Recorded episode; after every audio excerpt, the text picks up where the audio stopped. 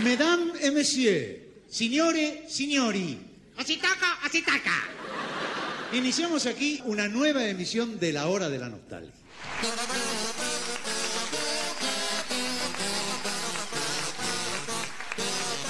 Sean ustedes bienvenidos a la hora de la nostalgia, el podcast donde hablamos de Lelutier.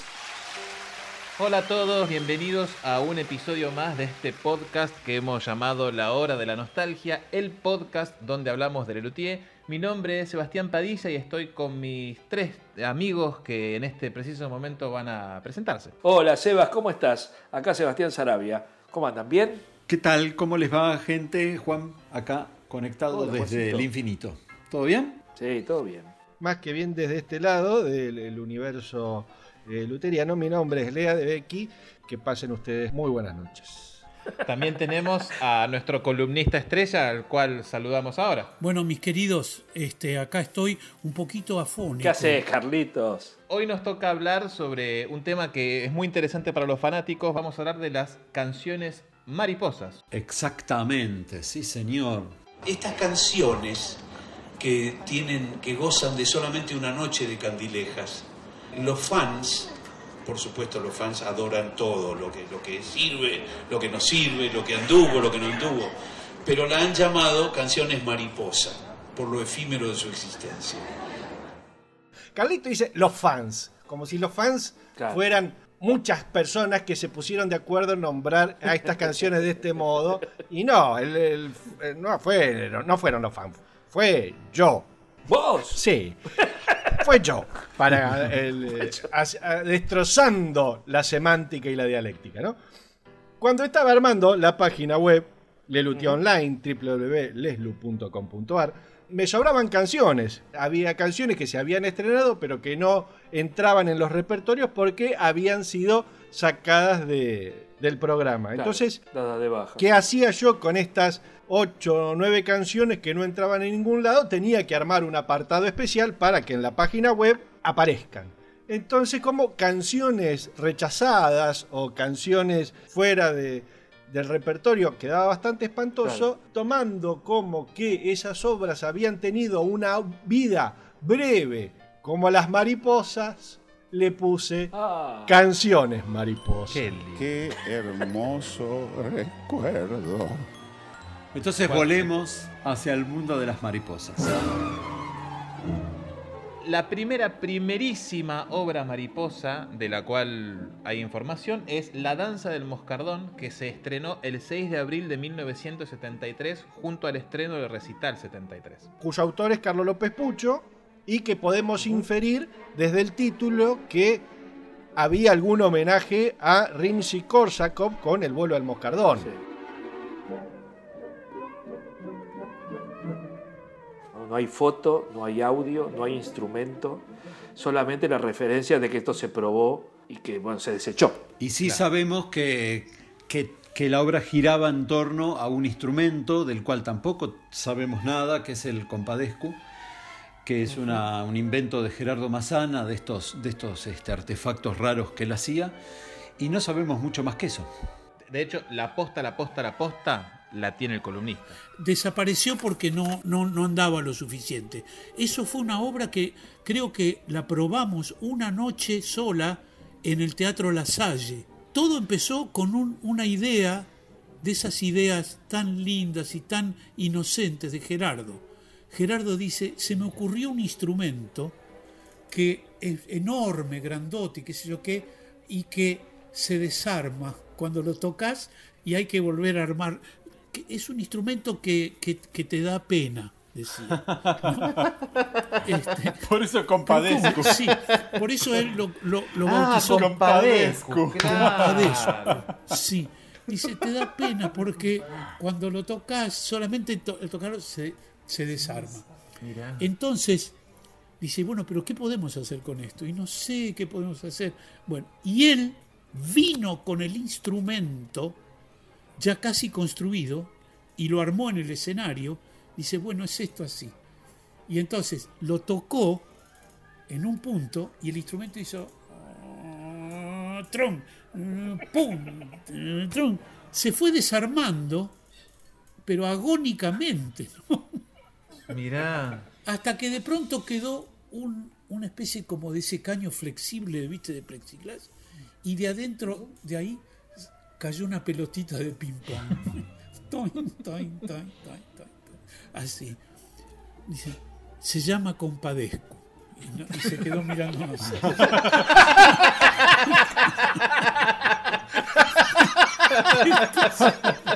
Nosotros dijimos, y ahora, ¿qué? Sí. Ah, y al final de todo se escuchaba, ¡ah! Una cosa así. Y caía la pelotita con una especie de, de bocinita. Caía la pelotita. Era, era tristísimo.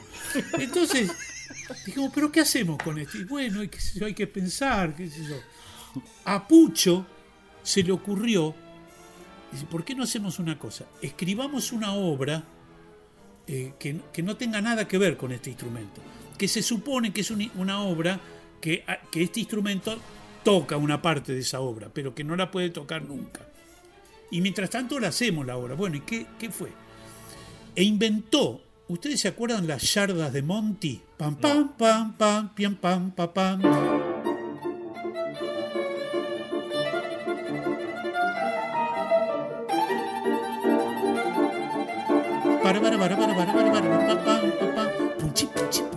Es música húngara, gitana, una Claro. cosa así. Entonces, este, eh, Pucho se, creo que lo escribió solo o, se juntó con Jorge eh, ya y escribieron unas sardas que se llamaba La danza del moscardón, en, lo- en la cual contaba eh, Marcos la historia, o ellos contaban, que habían logrado eh, amaestrar un moscardón que iba a danzar unas yardas gitanas en escena. Genial. Y además las yardas era interpretada con violín, piano y compadezco. o sea, era un engendro que no iba para ningún lado, ¿viste? Entonces empezamos a, a trabajar y la obra era nosotros tocando y siguiendo las evoluciones de, del- de un moscardón eh, virtual que no existía, pero que nosotros íbamos todos para. Y con todo lo que ello implicaba, por ejemplo, en un momento el moscardón se empacaba y no quería bailar más. Y. Entonces había que ir a hablarle, volverlo a traer. Y en un momento hinchaba las bolas, dejaba y se iba volando. Y entonces empezaban los músicos, menos yo, que tenía que seguir todo el tiempo tocando, a correrlo por el escenario. Ok. Mientras todo eso sucedía, Marcos en el centro del escenario iba armando el. Y, con la, y cuando ya estaba por terminar, tropezaba con, con los que corrían al moscardón, lo golpeaban y el instrumento se volvía a desarmar.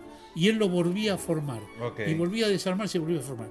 Así que todo era una gran frustración porque no se sabía qué carajo pasó con el moscardón, qué, por qué carajo tenía que intervenir ese instrumento, cómo sonaba, cuál era la historia y cuál era el chiste. Y el chiste era, lo tenía, el único que entendía el chiste era Gerardo, que le resultaba graciosísimo que el instrumento hiciera así y que cayera como un cisne herido, como la muerte del cisne. Qué lindo.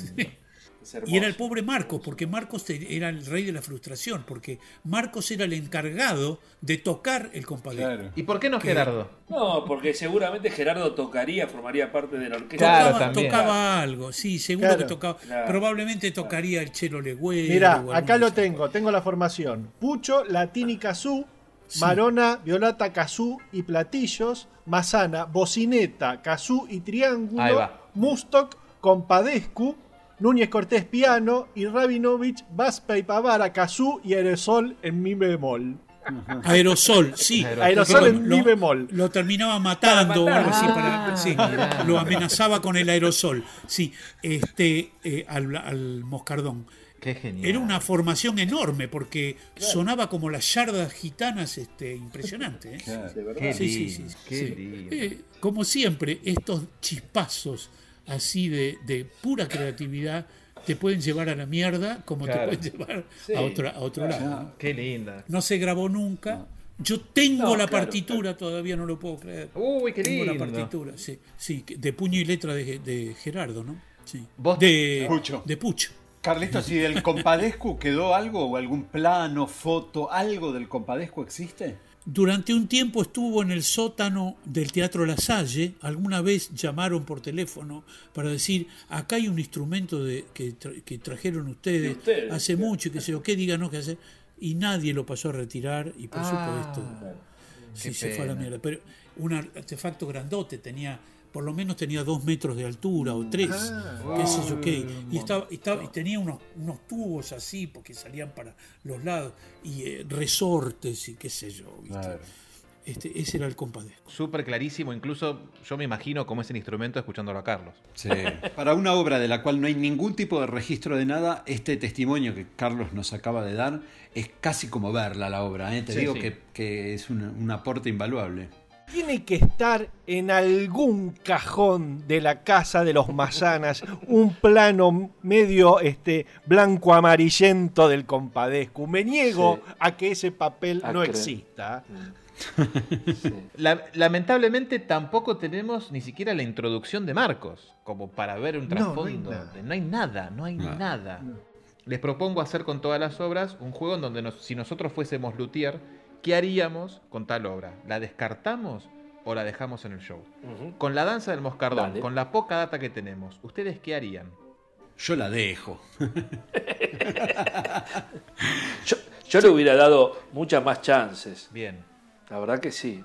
Sí, sí, sí. Igual, digamos, el repertorio de Recital 73 tiene una contundencia humorística grande para la época. Tiene Dios brotan, la mariachi, un poco strof, recitado gauchesco. Y por ahí la danza del moscardón flaqueaba dentro de ese repertorio. Pero sí, yo le hubiera dado un mes más, dos meses más de rodaje para, para darle una segunda chance. Sí, yo lo hubiera dejado un poco más. Y yo la dejaría, pero yo, adoro a Gerardo. Y saber que el instrumento se le ocurrió a Gerardo, la presentación, ya me imagino la presentación que se rompe y que él diga, se llama Compadescu. Y yo lo quiero, al bueno, yo lo quiero. Yo la dejaría, pero por él. Claro, está muy bien.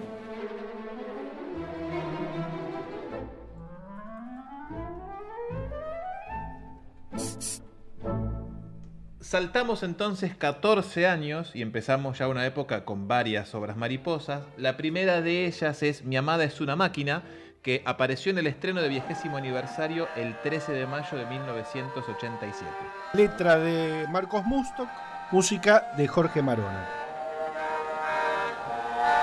Te veo por esos campos, en mis sueños cibernéticos, ondeando al viento tus cables, por esos campos magnéticos. Obra que entró directo al estreno, una de las pocas obras que no se probó. A ver, dividamos al- algunas, algunas ideas. A mí me parece primero eh, el texto de presentación de Marcos.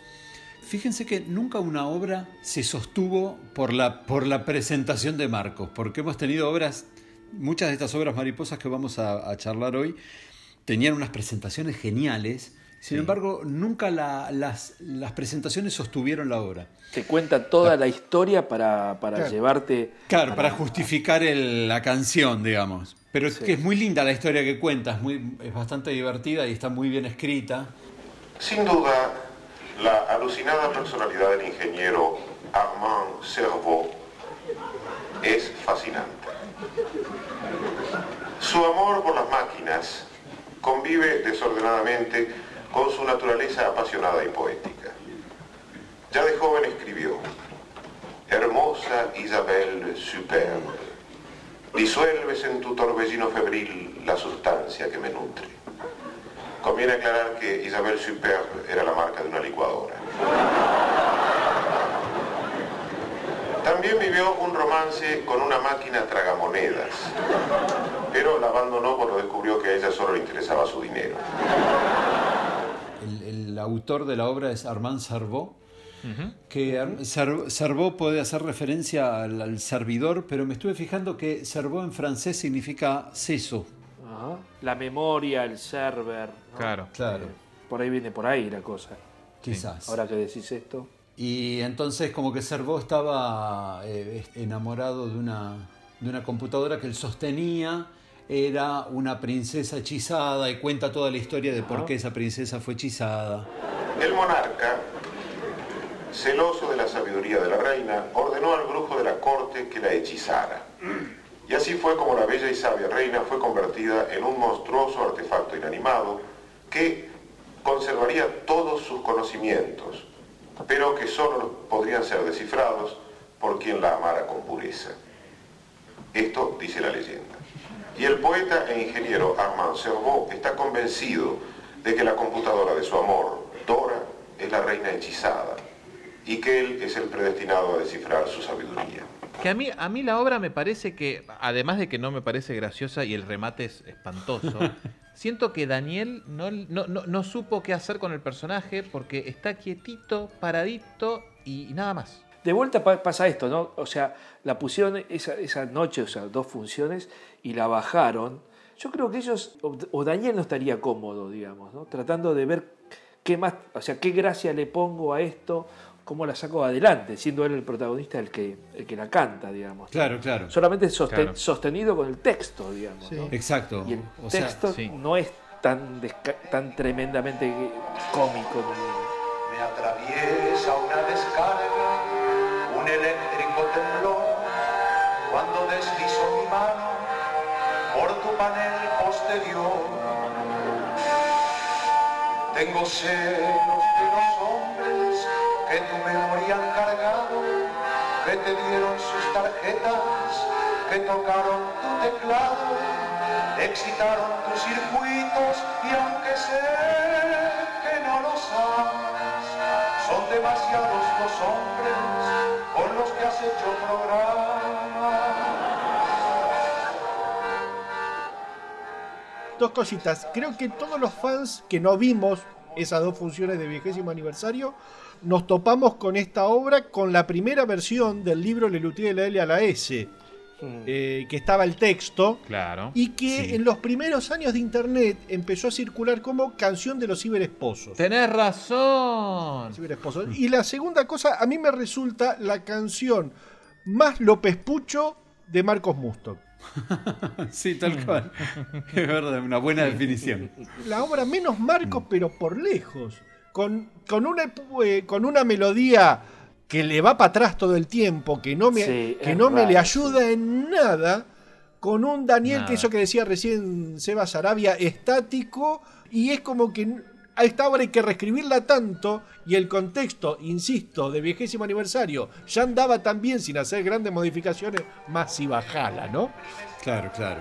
Sí, claro, mucho laburo por hacer. No necesitaban de la obra. Tampoco había gags visuales. Nada. Eres cruel e insensible al amor que me devora. Eres fría y sistemática,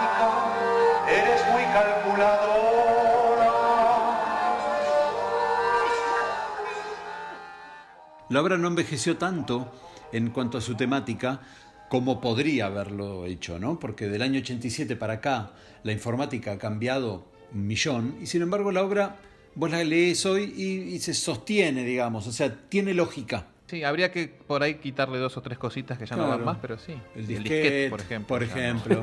Sí, por ahí si fuese una balada o, o- o un bolero, algo realmente más romántico y no este balsecito, por ahí hubiera ganado Sí. un puntito. Un puntito. Pero Sí. igual el texto ah, lo tenés que elaborar, ¿eh? Comparto con Lean que, que la música no le ayuda en nada. No, es rarísimo, porque tiene, aparte tiene ruidos, eh, el teclado electrónico hace unos ruidos rarísimos de, de supuesta computadora que no Claro. ayudan, molestan. Sí, digamos, tuvo todo para, para hacer este mariposa. Sin embargo, en, en- en una charla de la Expo, eh, Daniel hace referencia a esta obra y, mm, medio como que dice, sí, la bajamos, pero como con un poco de lástima, como que a ellos les gustaba la obra. Mi amada es una máquina, una canción que le escribíamos a una amada, que al final era una computadora. La llevamos al estreno a Rosario, como todas las obras de ese, de ese recital. La hicimos en los eh, ensayos generales, con ciertas dudas, pero con la incógnita de no saber cómo iba a funcionar. La hicimos el día del estreno, no nos gustó mucho, la volvimos a hacer al día siguiente con leves retoques y nunca más. Ese fue, digamos, una, una yo no diría un fracaso, porque es una obra que todos los luthiers queremos, que nos encanta, pero si fracasó como, como obra para hacer reír, no, no la quisimos volver a hacer. Bueno, y si nosotros fuésemos estos cinco luthiers, ¿qué hubiésemos hecho con mi amada es una máquina? ¿La dejamos o la sacamos? Estamos en el contexto de viejésimo. Eh, sí, la saco, sí, sí, sí. Yo la saco, sí, no, no me. Tengo, tengo todavía mucho material para, para sostener y. Bien. Sí, yo, eh, en mi caso quedaría en la carpeta, ni la, ni la pruebo. Sí, Ok. Sí, sí, yo también, también la saco, sí, no, no, no es una buena obra.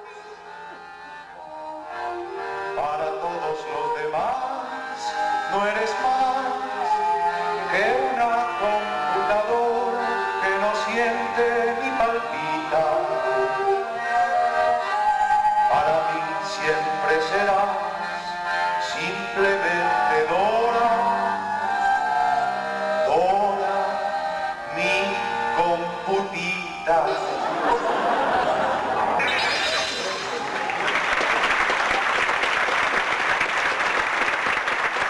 vamos cuatro años para adelante al show El Reír de los Cantares, en donde el 25 de agosto de 1991 se prueba para un futuro show la famosa obra de El Oratorio de las Ratas. Los autores son Marcos Musto, que en letra, y música de Carlos Núñez Cortés. Y ahí nos ponemos de pie, aplaudimos y Sí, decimos, sí. ¿qué carajo le pasa a Lelutier que no entendiste nada, hermano? Claro, Sí. totalmente. Si la, vas, si la vas a dejar afuera, regalámela. Y salgo yo de Pero tour, haces, sí, haces una carrera, haces una carrera con eso. Una tarde en la plaza del reino, el notario público se presentó. Se presentó ante los súbditos de repente, súbditamente. Pobladores del reino, como es público y notorio. No, notario, notario público. No, es Se equivocó. No, público y notorio. No, Notorio no- es algo que. algo es- Notario público. No, no, público y notorio. Notorio. Dice que no quiere torear en público. Me entero, por supuesto, cuando yo ya estaba dentro de la lista de Yahoo y qué sé yo, y de golpe aparece eh, este audio, digamos. No, de hecho aparece Eh, primero el texto en la página de Patrick y nos volvemos Bueno. locos, Seba. Ah, Nos mirá, volvemos mirá, yo- locos yo- con el texto. Yo, claro, Claro. yo la escucho de, de- de una y es inentendible que haya quedado afuera. ¿Por qué? Al margen del argumento y de la música y de la idea, porque la gente se ríe un montón y aplaude montón, a lo aplauden. loco. Y, el, loco. y el aplauso al final cuando termina también, es, es- es tremendo. Sí, señor. Yo, como funcionario, verifico. Está verificado, Y como notario, certifico. está certificado, Que el reino está lleno de ratas. está ratificado. Eh, fue una obra llena de juego de palabras y de distintas músicas, una obra que costó muchísimo trabajo y que particularmente a mí me gustaba mucho y a Marcos también. Pero a Pucho le causaba una, una un profundo disgusto, ¿no? Estaba francamente asqueado y me decía, ¿cómo puede haber un personaje eh, que, que sea querible y que sea un ratón? Y yo le dije, mira, hay algún caso en la literatura que se ha dado. Bueno, pero él realmente no, no, no le gustó mucho, no le, no le resultó agradable y bueno, igual eh, hay una ley en Lelutier que dice que la obra se estrena, igual. Pase lo que pase, opine lo que opine, se estrena y el, el veredicto final lo da el, público. Nuestro rey condecorará a quien condecorará todo el que presente un efectivo plan para atrapar a los roedores. Difúndase, publíquese y obedézcase. Y eh, invóquese, y colóquese, eh, y yo qué sé. Una obra que se- es perfecta en cuanto al texto y yo creo que se, se sustenta en la cantidad imparable de juegos de palabras y rimas, en donde si vos esto lo desacomodás y ya no tiene la misma gracia, porque la gracia está en la sucesión de chistes. Pierde fuerza. Claro, pierde Claro. fuerza. Y sostenido por una música que, la verdad, lo que se esmeró el, el amigo Núñez para esto es infernal. Infernal. Allá va. Toca y toca buen flautista por el campo y la ciudad y las ratas hechizadas ya lo siguen sin dudar. En enorme caravana todas las ratas ya van. El flautista ensimismado, tocando caminando. Es más, las ratas, probablemente si el espectáculo que seguía, en vez de ser una antología, era un espectáculo de estreno, y por ahí se salvaban. Claro. Yo creo que le jugó muy en contra a las ratas que el espectáculo que venía decidieron hacer una antología. Y ya para cuando, cuando viene un encanto y ya está, ya, ya pasó, Sí, ya, ya, se discutió que, no. ya está. sí, sí. Claro.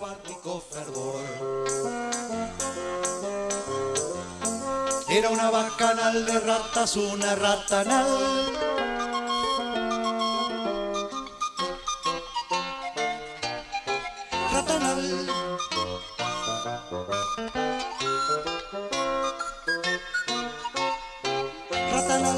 Aparentemente el, el retorno de las ratas en luterapia tiene que ver con el imperio Disney porque fue posterior a cuando Marcos hace las voces para Ratatouille. Claro. ¡Ay, rata, doña Renata! ¿Cómo nos persiguen? ¿Cómo nos desprecian? Ay, sí, rata doña Rita. Como si fuéramos una plaga. Ni que contagiáramos la peste bubónica, vea. Sabiendo que esta prueba la volaron en el 91 por ahí, ¿qué sentiste vos cuando casi 20 años después dijeron, che, la vamos a hacer?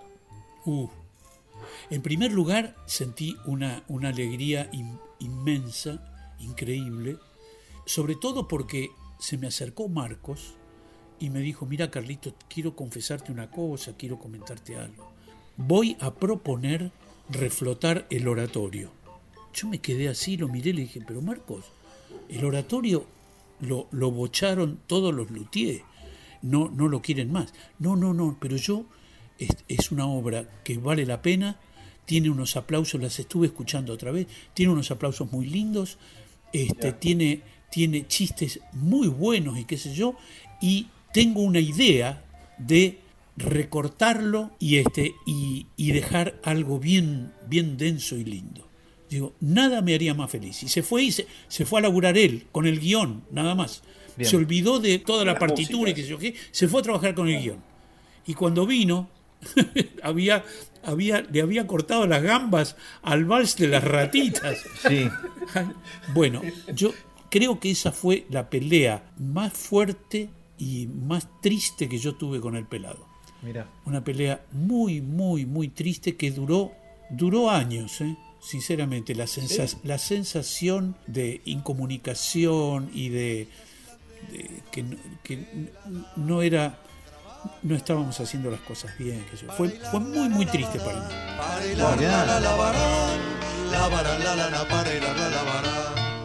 Cultivarán las flores de todos los colores, la lívida lavanda, la caléndula y el lívido alelí. La lila color de lila y la rara lila blanca. Yo le dije, Marcos, ¿vos te das cuenta que, que cortaste el único aplauso que tuvo el oratorio en, su, en el día que lo estrenamos? Que fue cuando terminó el vals, eh, el vals de las ratitas. Ahí la, la- la sala se vino abajo. Y en el polo tiritarán, en el polo tiritarán, tiritaban y tiritan y tiritarán, tiritaban y tiritan y tiritarán.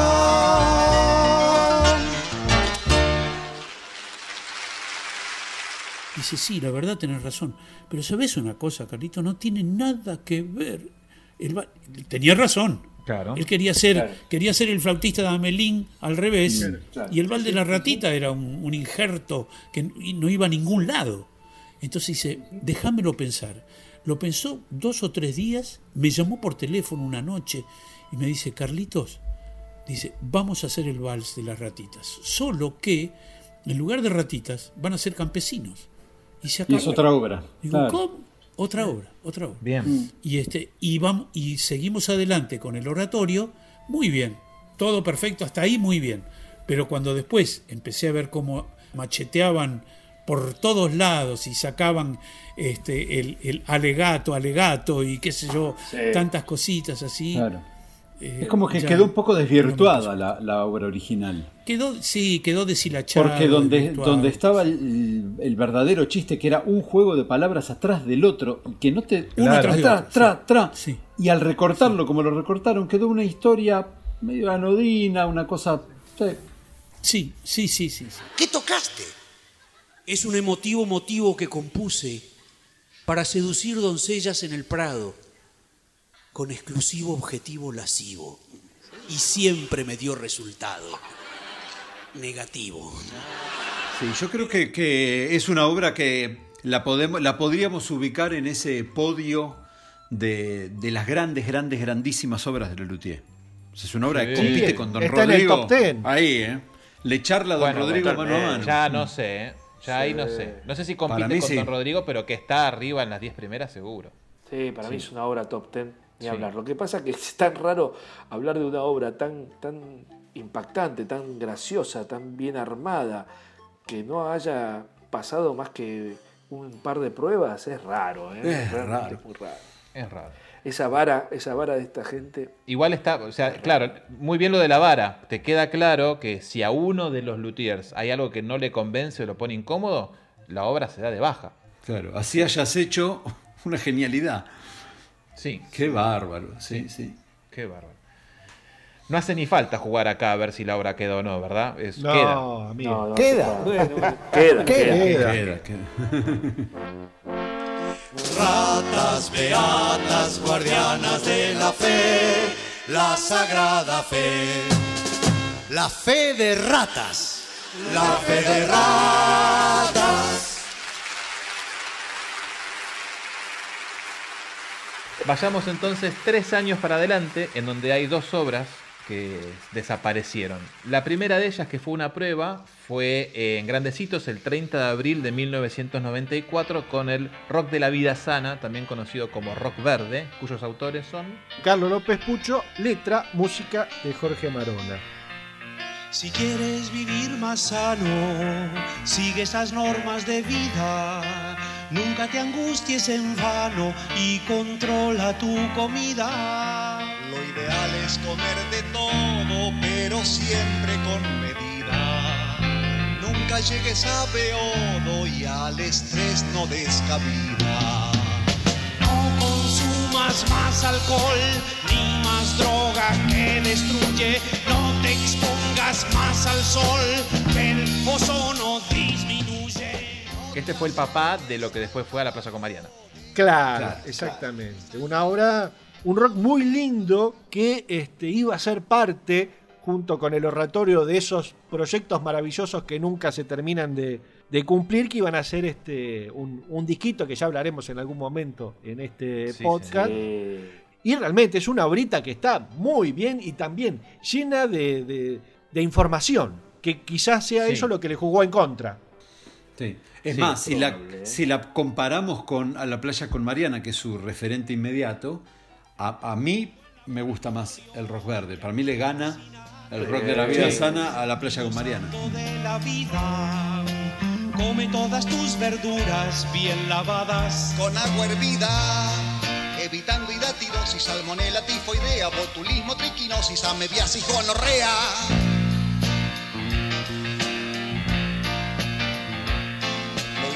Es comer verduras hervidas para evitar enfermedades. Sin hervirlas para conservar sus propiedades. Lo ideal es no comer verduras. Siempre acecha un asesino. Sí, señor. A mí también. Quizá Lejos. es el rock verde da para disco, pero por ahí en vivo se te pasa por, ti- por tener tanta información y a la plaza por. Mariana, con Mariana es tan directa que en el teatro funciona mucho mejor. Exacto, eso es muy posible, sí, sí. Yo creo que la sí. playa con Mariana era más graciosa eh, la puesta en escena. Digamos, Marcos haciendo ahí el contrapunto. El chiste es una, una- una tontera absoluta. Sí, sí, sí, ¿no? sí, Alguien sí. que- Ir contradiciendo la primera estrofa. Claro, y te, y te boicotea y se quiere quedar con tu chica. Bueno, no es un, un Claro. gran chiste, ¿no? Que originalmente a la playa con Mariana el contrapunto era Jorge. Sí, claro. Sí, claro. No era Marcos. Claro, que había heredado del rock de la vida sana. Sí, Claro, señor. por eso digo que, que- que con la, en, la, en la puesta en escena con Marcos eh, se hace más llevadera, digamos. Claro, se hace más teatral. Claro, te sonreís, es simpática, qué sé yo. Pero claro, Claro. cuando descubrís el rock de la vida sana, eh, era una canción un poco más seria, más, no digo de protesta, pero digamos, era como una ideología, ¿viste? Una manera de, de- de- de qué pensar con esto de la salud y cómo terminar, digamos. Si tanto me cuido, al final prefiero Claro, reventar, claro. digamos, ¿no? A mí me parecía que era... que- Tiene una cosa circular la Claro. obra, ¿no? Que empieza eh, hablando de no, no consumas alcohol ni drogas y bueno, termina... Claro. Y después es desbarranco a full. Claro, Claro, como que la única que te queda es drogarte porque no puedes hacer Sí. nada.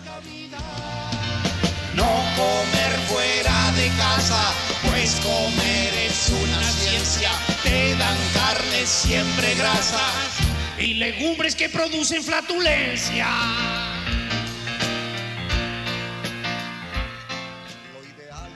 Era una, un- una obra larga también, digo, es un letrón, ¿no? Sí. Por más que vaya medio rapidón o lo que sea. Por la estructura que tiene es difícil sacar una estrofa entera porque se te desacomoda la idea, porque en realidad una estrofa va Claro. llevando a la otra, ¿no? Sí, sí, va tomando como calor la cosa, ¿no? Claro. Es una gran, gran obra. Y es cierto, es mucho más linda que a la playa con Mariana porque la primera playa con Mariana que era con Jorge, Jorge no le ponía ganas y suma un montón con Marcos. Claro. Sí. ¿Qué hacemos con el rock verde, señores luthiers? Leandro, ¿vos qué haces con el rock verde? Yo te lo dejo y te lo dejo. Mirá, ¿dónde está la playa con Mariana? Claro. claro, la reemplazás. sí, ¿dónde está Ahí, la playa con Mariana? exactamente, la saco y pongo... Sí, sí, claro. Después de, después de la mitad, sí.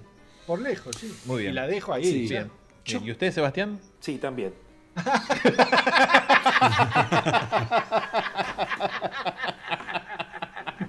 ¿Y Juan qué dice?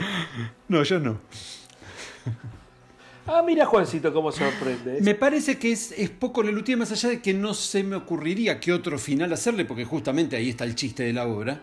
Pero me parece que mm, los, los Luthier hubiesen reculado en algún momento con este final, como les pasó con otra, otras obras en las cuales también derraparon hacia un tema por ahí más controvertido y si- siempre mm, retomaron y, y guardaron los papeles. Me parece que este final no es un final de Lelutier. Bueno. Ok.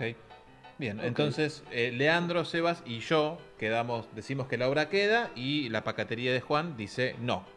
Claro. O queda, pero habría que reco- re- recortar, habría que, que modificar el final. Sí. Así la gente paqueta, ¿viste? Lo mejor es no comer. Y si estás muy estresado, toma algún tranquilizante. Y si aún no has mejorado, El alcohol es relajante. y si sigues angustiado, y si la vida te ahoga, lo ideal, lo recomendado, será probar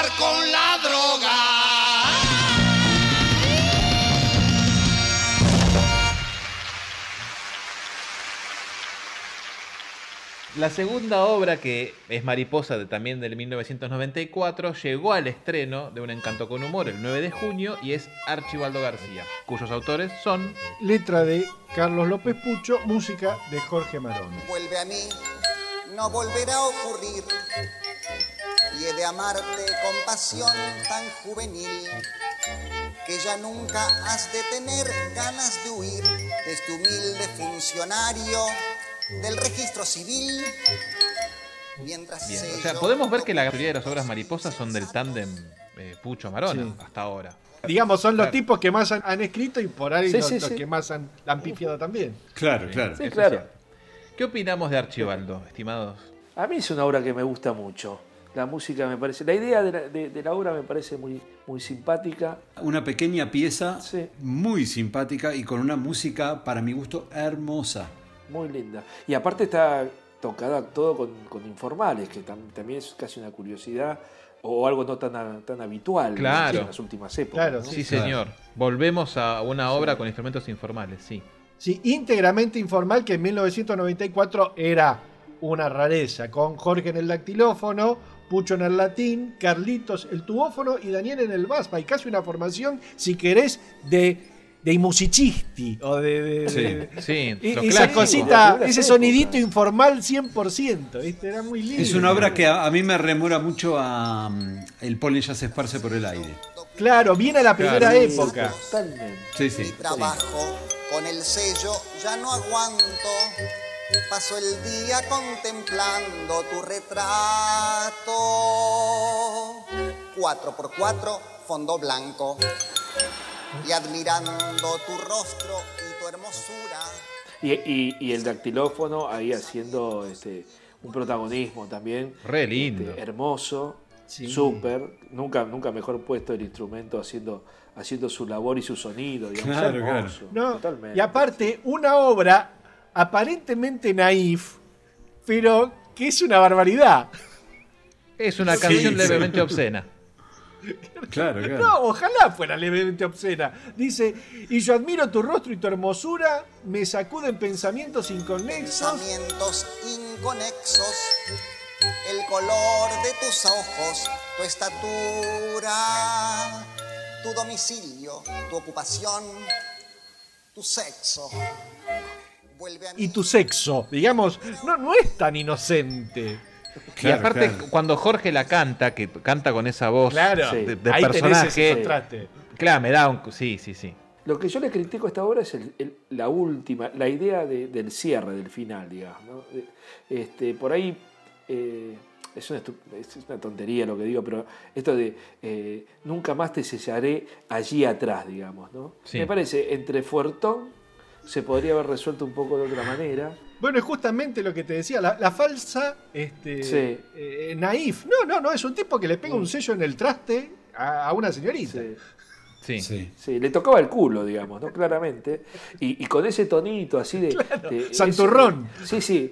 Sí, santurrón escondido, digamos, ¿no? O sea, es un boyerista, no sé, es un, es un asco esta obra, muchachos. es un degenerado. Sí. Pero qué bien que suena, ¿no? Sí, hermosa. Sí, musicalmente es muy es divertida, es muy derecho. Si tú quieres, táchame de delirante, tacha de absurda esta pasión tan honda. Quiero ser tu novio, esposo, amigo, amante. Si lo que no corresponda. Una cosa que le, le- le compite a la obra es la presentación de Marcos, que es, es realmente También, extraordinario. otra belleza. Lo de los chistes de, de- de- de los apellidos Sí, premonitorios es fantástico, lo de las tías. Sí, sí, De carácter apocado, asustadizo, obsesivo, reprimido y maniático. Fanático del orden y la limpieza, Archibaldo García fue un hijo ejemplar y un alumno ejemplar. Pero más que nada era un extraño ejemplar. Atribuía su obsesión de ordenar y archivarlo todo a la influencia premonitoria de su propio nombre de pila, Archibaldo. No era el primer caso en su familia de un nombre premonitorio. Por ejemplo, su abuelo se llamaba Premonitorio García. Archibaldo fue criado por dos tías rigurosas, solteras y beatas, que toda su vida lo previnieron contra los peligros del mundo y las malas mujeres. También los nombres de sus tías encerraban un cruel designio. Se llamaban Esther y Lisa. Esther y Lisa y de apellido Castro. Es una, es una lástima que no haya estado en repertorio. Sí, esta obra, con un poco de rodaje, se hubiera acomodado Sí, mejor sí. eh, todas estas cosas que por ahí ahora le estamos observando. Pero no tuvo rodaje y bueno, y es difícil. Es difícil. Yo apostaba mucho por esa canción, me gustaba por todos lados. fue muy tibia la, la respuesta del público, no pasó lo que esperábamos. Y ahí empezó mi drama, porque como yo esa canción me gustaba mucho y todo el tema me gustaba y la in- introducción me negué a que se a que se desechara así sin más. Así que presenté un proyecto a, los Luthier como para re- rehacer solo la música. O sea, ahí era una típica, un típico enfrentamiento con Jorge en ese sentido de que si había fallado podía haber sido porque la música no era demasiado linda. Yo en esa época había visto una, una obra de cine que se llamaba Delicatessen, en la cual había un, el, portero de un edificio tocaba el serrucho y una de, de las chicas que vivía en el mismo eh, edificio tocaba el violonchelo y habían hecho un dúo entre los dos y de ahí había surgido había un chispazo de, de, de- de pasión y de amor. Y entonces se me ocurrió hacer algo parecido, es decir, escribir una obra que fuera para serrucho, para violonchelo y para cuarteto vocal. Y, no, no sé, eh, para los Luthier esa prueba había sido absolutamente definitoria, que la canción no valía la pena y mi, mi proyecto fue, fue dado de baja y no, no perduró.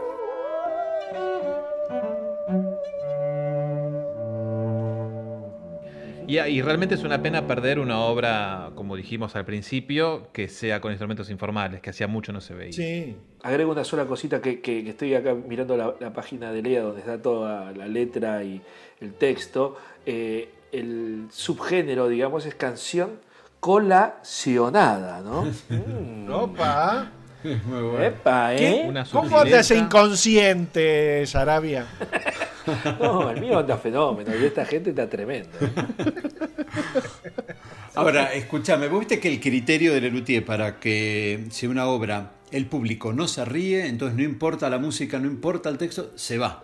Porque Sí, el sí, bueno. público con su risa manda. Sin embargo, hay otras obras, La receta postrera y mm, El rey pólipo, El rey Pólipo. que son obras que son obras para mí muy muy por lejos inferiores a Archibaldo García y con re- respuesta del público muy inferior y sin embargo quedaron.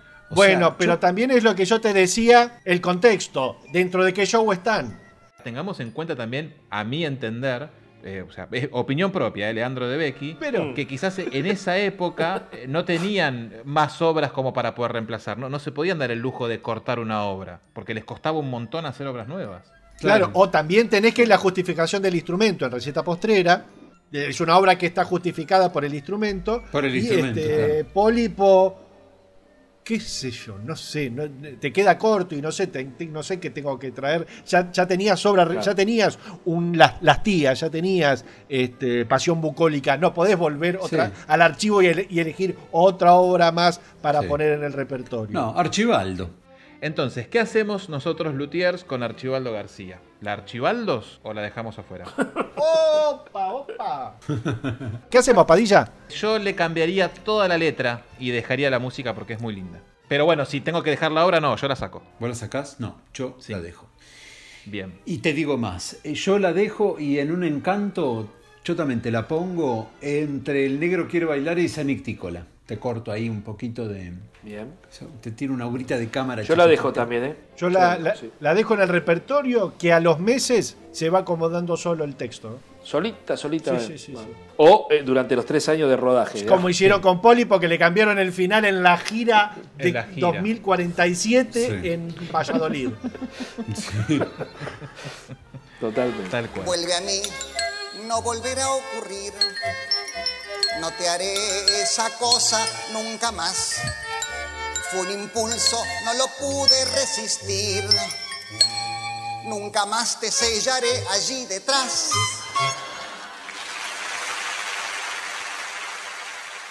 Nos vamos a 1995 a una prueba, el 23 de julio de ese mismo año, de la obra No te vayas con él, también conocida como Juan y María. Letra de Carlos López Pucho, música de Jorge Marona. Otra más. No quiero adelantarte nada, pero todo lo que Todas. resta es, es ese formato. No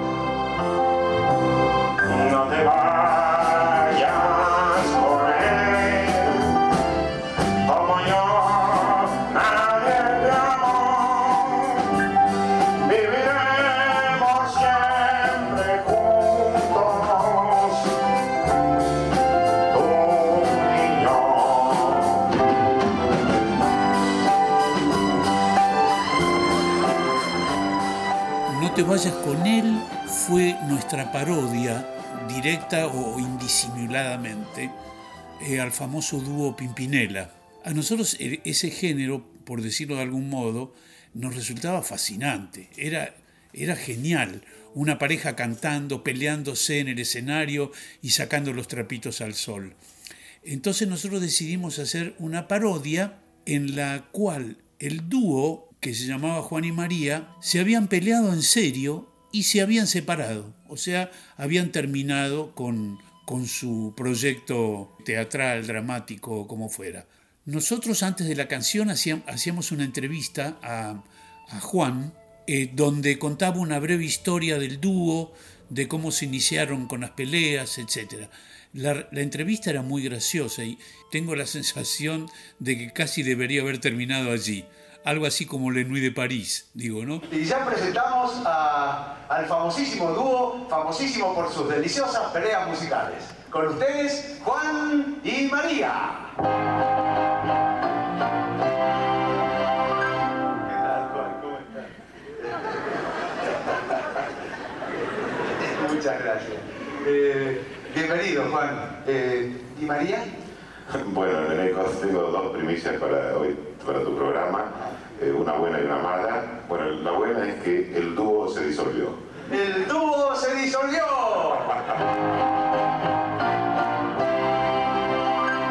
Y, y la mala es que yo seguiré cantando de todos modos. Eh, bueno, seguiré cantando la- las piezas de nuestro repertorio, porque yo me he quedado con los derechos. María con los izquierdos. Este. Pero lo lindo era que Juan anunciaba que él había decidido seguir cantando, pero el mismo repertorio del dúo. O sea que la canción, cuando comenzaba la canción, la puesta era bastante rara. Era un grupo musical tocando una balada romántica y Juan solo en el escenario peleándose con el aire. O sea, cantando su parte y dejando los huecos para las réplicas de su pareja.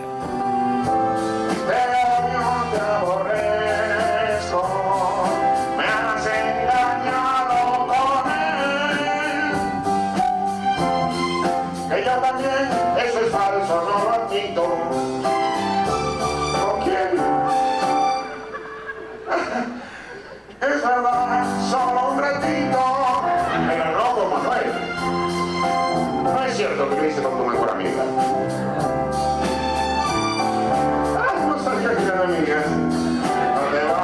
Esa fue nuestra apuesta. Pero lo que sigue es un misterio. No sabemos hasta dónde la gente entendió la propuesta, si se imaginaba las respuestas de María, porque obvio había que adivinarlas, y si a esto se le agrega un final medio tonto y para colmo homofóbico, es obvio que esto no podía perdurar. La conclusión que yo saco es que Juan y María no fue una obra digna del repertorio musical de Lelutier y no, no mereció ni siquiera perdurar una obra mariposa. Fue algo así como una polilla. ¿Y eso? Una polilla. ¿Qué opinan, estimados? Juan, ¿qué opinas? Yo creo que, mira, con lo que decíamos antes, de lo que decíamos al comienzo, de que nunca una presentación sostiene una obra, yo creo que esta obra, lo único bueno que tiene, y muy bueno, es la presentación, este, este reportaje que, que Neneco le hacía a Juan, que era el personaje que hacía Marcos. Es muy, muy divertido y tiene un montón de chistes fantásticos. Bueno, la virtud de ustedes es que no se estancaron, que se fueron perfeccionando. Es cierto, tomamos clases de canto, de actuación, de artes marciales. ¿Cómo olvidar tantos éxitos? Deja ya ese revólver, abre la puerta y libérame los dedos.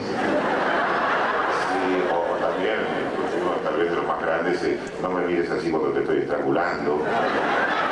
Eh, me has engañado con Alberto y tantos otros. Tantos otros éxitos. No, no, la canción se llama Me has engañado con Alberto y tantos otros.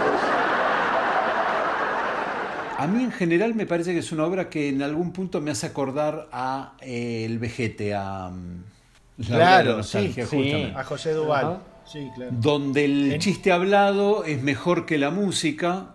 el- la obra en sí misma, o sea, si, si la obra es lo que cantan, es eh, malísimo. Es muy, muy, muy pobre. Musicalmente es insoportable. Sí. Claro. A- Agrego una cosita al tema de las introducciones que decía Juan.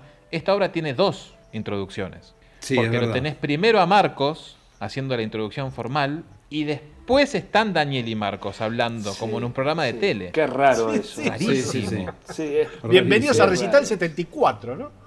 Sí. claro, claro, tal cual. Este, muy raro. Sí. muy raro. Sí. Y por supuesto, el final, muy al estilo Pucho, Claro. es homosexual Marcos. O sea que encima el chiste es un desastre. Entonces, ¿Qué hacemos, Lutiers, con esta obra? No, no, yo la saco.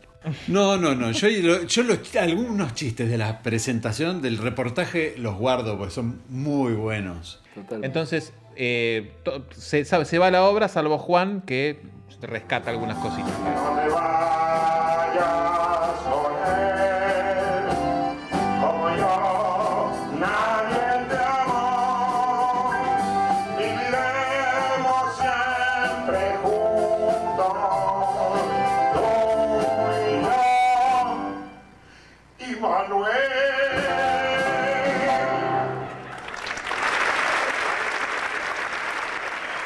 Nos vamos un año adelante, nos vamos a otra prueba para el que se hizo también para Bromato de Almonio. Esta obra se realizó por primera vez el 17 de abril de 1996 y se llama Dígale no al sí da, cuyos autores son Letra, Carlos López Pucho, música de Jorge Marona.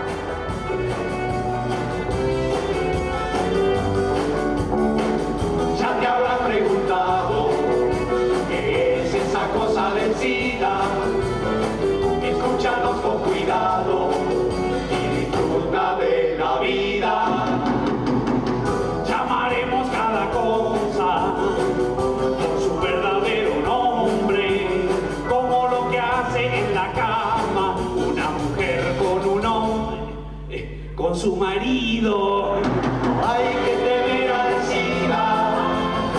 hay que saber cuidarse.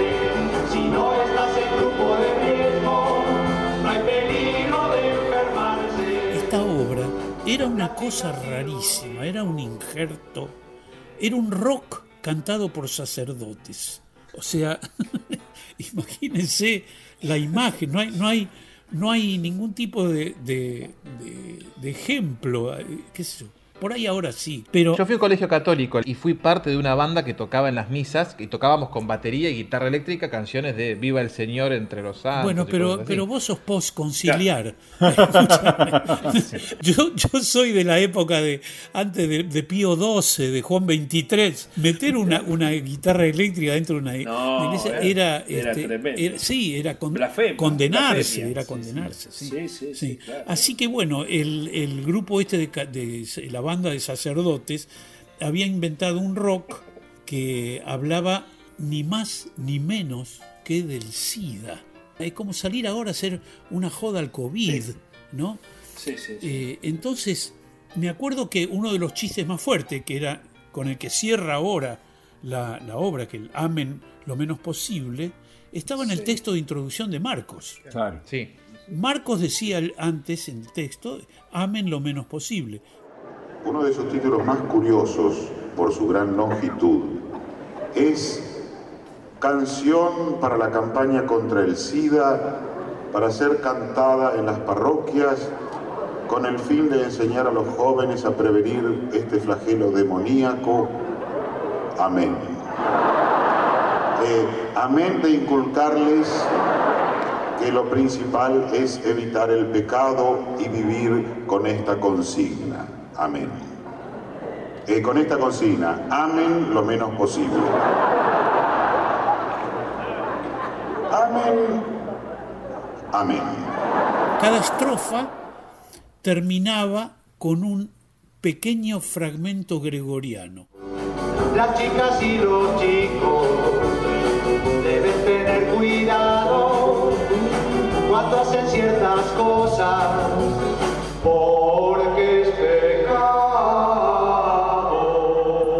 la cosa era cómo salvarse y qué sé yo, y bla bla y bla bla. y, de- y de, co- de pronto estábamos hablando del SIDA.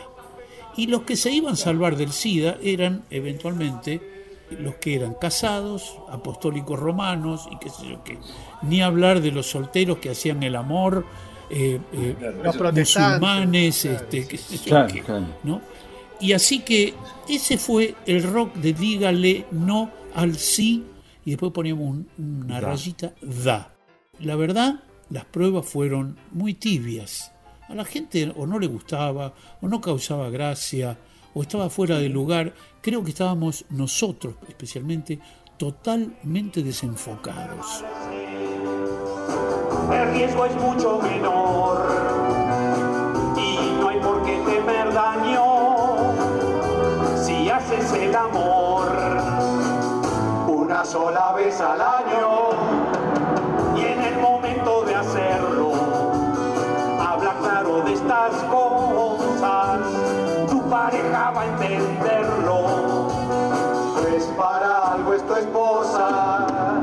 No hay que temer al Nos pareció una buena idea hacer esos quadlibet, se llama, cuando uno agarra un pedacito de una obra y le agrega el pedacito de otra. ¿Se acuerdan de Té para Ramona? Claro. Sí. Sí. Sí, sí. Bueno, es un quadlibet. Entonces, con un pedacito de rock y un pedacito de gregoriano. Un pedacito de rock y un Nos pareció, qué lindo va a ser esto. Se van a cagar todo de risa. Minga. Minga. No pasó nada. No hay que temer al SIDA, hay que saber cuidarse.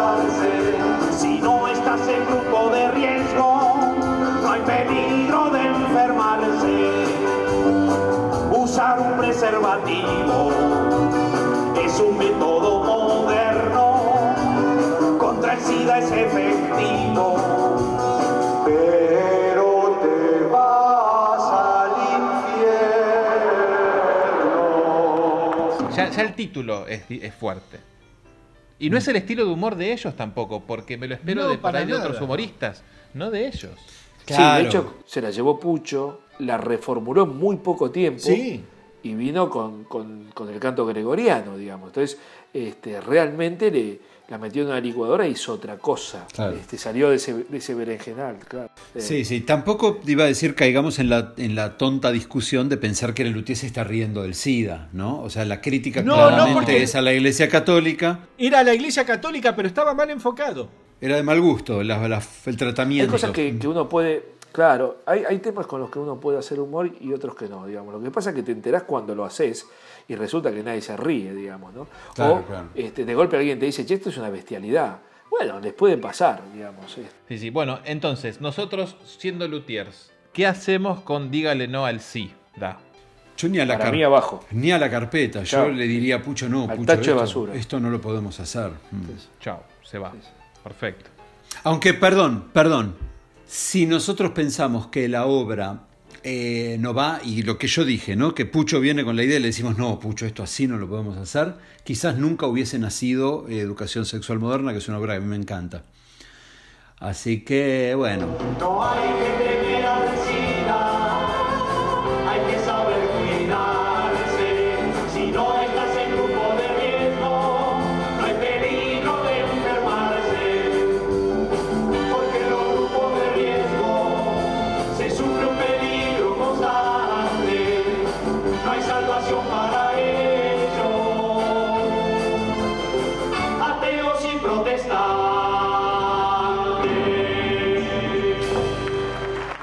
Del 95 nos vamos al 2001 a otra obra que también fue probada el 21 de julio de ese mismo año que se llamaba Su bohío queda al norte, cuyos autores son Letra de Jorge Marona, Carlos López Pucho y música de Jorge Marona. yendo siempre hacia el norte, a su casa llegaré. Yendo siempre hacia el norte, a mi amada hoy veré. En el mapa me indicó dónde queda su bohío. Dijo, hoy serás mío, e insinuante se marchó. ¡Ah! esta noche tan especial de la hora de la nostalgia, contamos con una persona que vio esa obra en vivo. Testimonio ya. Sí, yo tuve la suerte de ver esta obra y mm, contamos un poquito la historia. Es eh, Carlitos que va a ver a su enamorada que, vivía en un bohío este, en el medio de la selva eh, y entonces este, le pedía a sus amigotes que lo acompañaran para cantarle una serenata. La canción es ese recorrido que ellos están yendo hacia el bohío. Y entonces iban en filita, Carlitos adelante y los otros tres atrás. Y eh, claro, a medida que van entrando en la selva, eh, van viendo que el terreno eh, se estaba poniendo cada vez más, más agreste y más difícil. Y entonces en un momento deciden pegar la vuelta y volver. hacia el norte, lejos ya de la ciudad. No habíamos notado que dejamos la ciudad.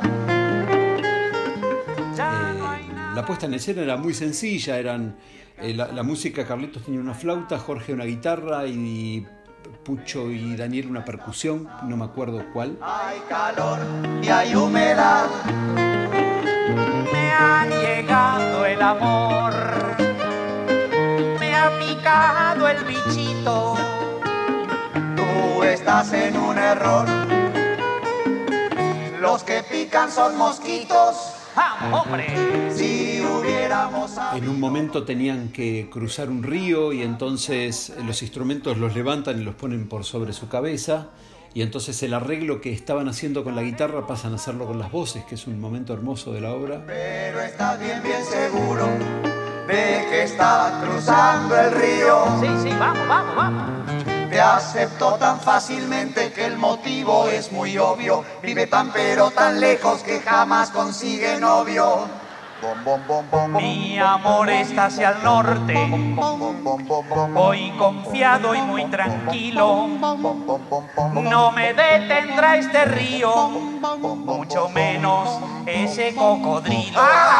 Vamos, hombre, si es un bichito. Es una obra musicalmente es bellísima y el chiste es un poco reiterativo, pero para mi gusto es una hermosa obra. Yo recuerdo haberla visto y disfrutarla un montón y eh, el aplauso había sido muy bueno. Yo no, no pensé que iba a morir esta obra, sí. Es una apuesta media sanictícola, digamos, ¿no? Por Claro. Claro. Es una onda media así. Exacto, sí, sí, sí, tal cual. Y es muy linda, ¿eh? Era muy divertido lo que actuaban los amigotes, porque eh, rápidamente empezaban a darse cuenta, ¿no? Y entonces iba adelante Carlitos muy copado, eh, eh, muy contento. Con su y- mapa. Y los otros. Ah, tenían. Sí, es verdad, tenía, tenía el mapa, no me acordaba del mapa. ¿Y por dónde estamos ahora? Yo no sé, ¿te perdiste? Te perdiste. ¿Qué pasa? Me va a dar un patatús, es tan lejos y atrás mano, que la escala en este plano está expresada en años luz. Y los otros tres que cada tanto que a medida que va avanzando la obra se van mirando entre ellos y empiezan a recular y se empiezan a agrupar entre los tres y era, era muy divertido lo que actuaban. Lo que tiene su bohío que queda al norte es, en contra, es la reiteración de la, del leitmotiv de la Guajira. Es una obra tan larga que ya a la estrofa número 26, que tiene exactamente la misma métrica y la misma música, es decir, Ya bueno, está. que llegue pronto Carlitos porque ya, ¿no? Sí. presto un chip, pero vamos. Igual recordemos, al ser una prueba, siempre meten todo. Entonces está Sí, bien que sí, sea larga. Tuvo tres pruebas igual esta obra. ¿eh? Juan, que la viste en vivo, Sí. ¿te quedás con la obra? Sí, sí, sí, sí, mil veces. De la lista de obras que estamos analizando hoy, para mí después del oratorio es la que más me gusta. Mirá. A mí. Mira, muy bien. Sí. ¿Y ustedes, chicos? ¿Sarabia? Capaz que si la viera, este, me, me hiciera más gracia, ¿no? Por, por, por ver cuestiones de, de la puesta en escena y, y gestos y actitudes y, y qué sé yo. Pero yo eh, creo que hacen bien en- hicieron bien en sacarla. Muy bien. Yo la dejo que con el rodaje se acomode. Es una obra que realmente le acomodás un poco el final, acortás un poco el medio y, y sale. Yo no, no tengo ningún problema con su Bohío del Norte. Sí, a mí me gustó. Yo no- no- la, había, la escuché para este programa, no la había escuchado antes y me pareció que estaba linda. Para, para mí también. Otro día será mía, no soy masoquista. Voy a esperar el día en que construyan la autopista. Me lo tienes enloquecido por hacerte el galán y por haber pretendido a la hija de Tarzán. Todas las obras que acabamos de decir de Canciones Mariposa las pueden encontrar en leslu.com.ar en su respectiva sección. Ahí están las letras de todo, información, lo que quieran. Bueno, Juan, fue un gustazo hacer este programa contigo. Gracias, Eva, igualmente. Leandrito, como siempre, un gusto para ti. El gusto es todo mío. Tocayo querido. Muchas gracias, yo igualmente, es un placer este verlos hoy. Sí, y un saludo grande a los oyentes. Bueno chicos, recuerden que nos pueden seguir en Instagram en Hora de la Nostalgia. Estamos en YouTube, estamos en Spotify. Síganos en ambos canales. Cada vez que se suba un programa se les va a avisar de manera personal si se suscriben de que ya hay un programa nuevo. Recuerden también que nos pueden invitar un cafecito a la Hora de la Nostalgia en la página cafecito.app barra la Hora de la Nostalgia. De todos modos el link lo tienen abajo en la descripción. Entren que hay algunas recompensas súper lindas. Y nos vemos entonces, nos escuchamos en dos semanas.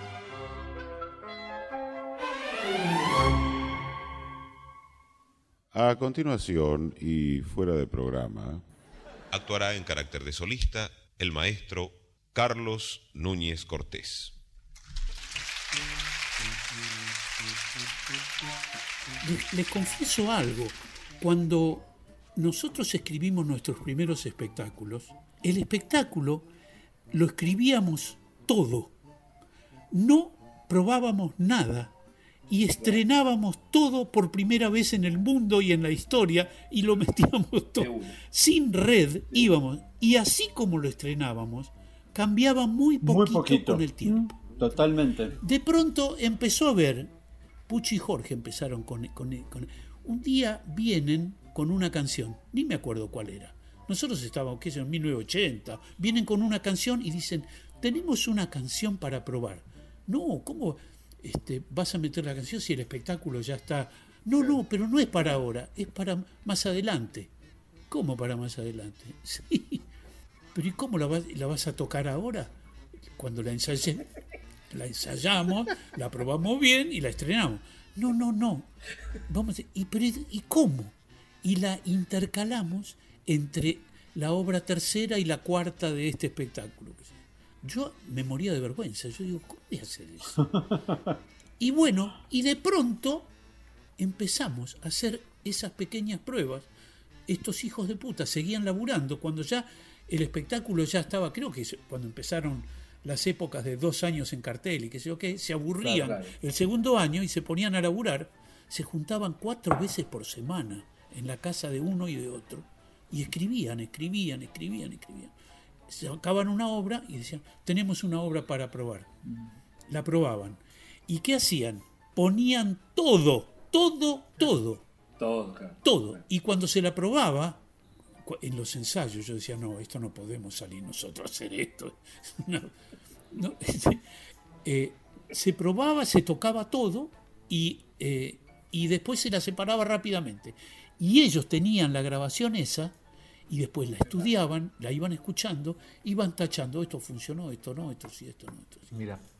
Mira, el registro que tenemos nosotros de eso es, como primer obra sería el bolero de los celos, metida en bis de eh, los clásicos de Lelutier. Puede ser. Digamos, ese es el primer registro que tenemos nosotros. Los en, clásicos el, en el de 80, 1980. en el 80 ya Claro, probando, 1980, digamos, enero del 81, sí. probando para mayo del 81. Claro. digamos, Para lutería. para luterías. Hasta el 91 la probaban en los bises. Y en grandecitos es cuando la empiezan a filtrar dentro del repertorio. Pero probar que en los bises también es una locura porque el lo último que se lleva la gente por ahí es bis. una cagada. Es el bis y resulta que fra- fracasó en ese momento. Claro, claro. Terrible, terrible, sí. Sí, sí, sí. Campesinos que labrarán la tierra, la ararán y la prepararán. La ararán para sembrarla, para sembrarla, la ararán a la tierra para sembrarla, la ararán, la ararán a la tierra para sembrarla, la ararán, la ararán, la ararán para sembrarla, para prepararla. Y también esquilarán ovejas y la lana harán y para hilarla la lavarán, y para hilarla la lavarán, hilarán la la la la hilarán la hilarán. Puta que es difícil, pero bueno, pero lo canté, ¿no? Un poquito, va.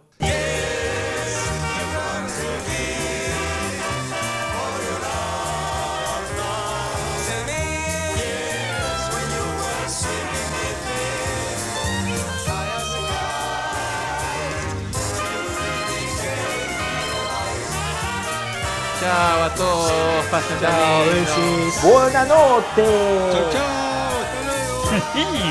Así termina un episodio más del podcast de Lelutier.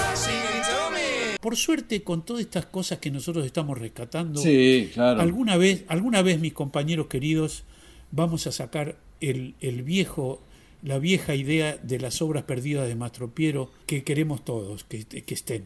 Claro. El sitio de Castilla, el oratorio de las ratas completo, este, Archibaldo García, etcétera, etcétera, etcétera.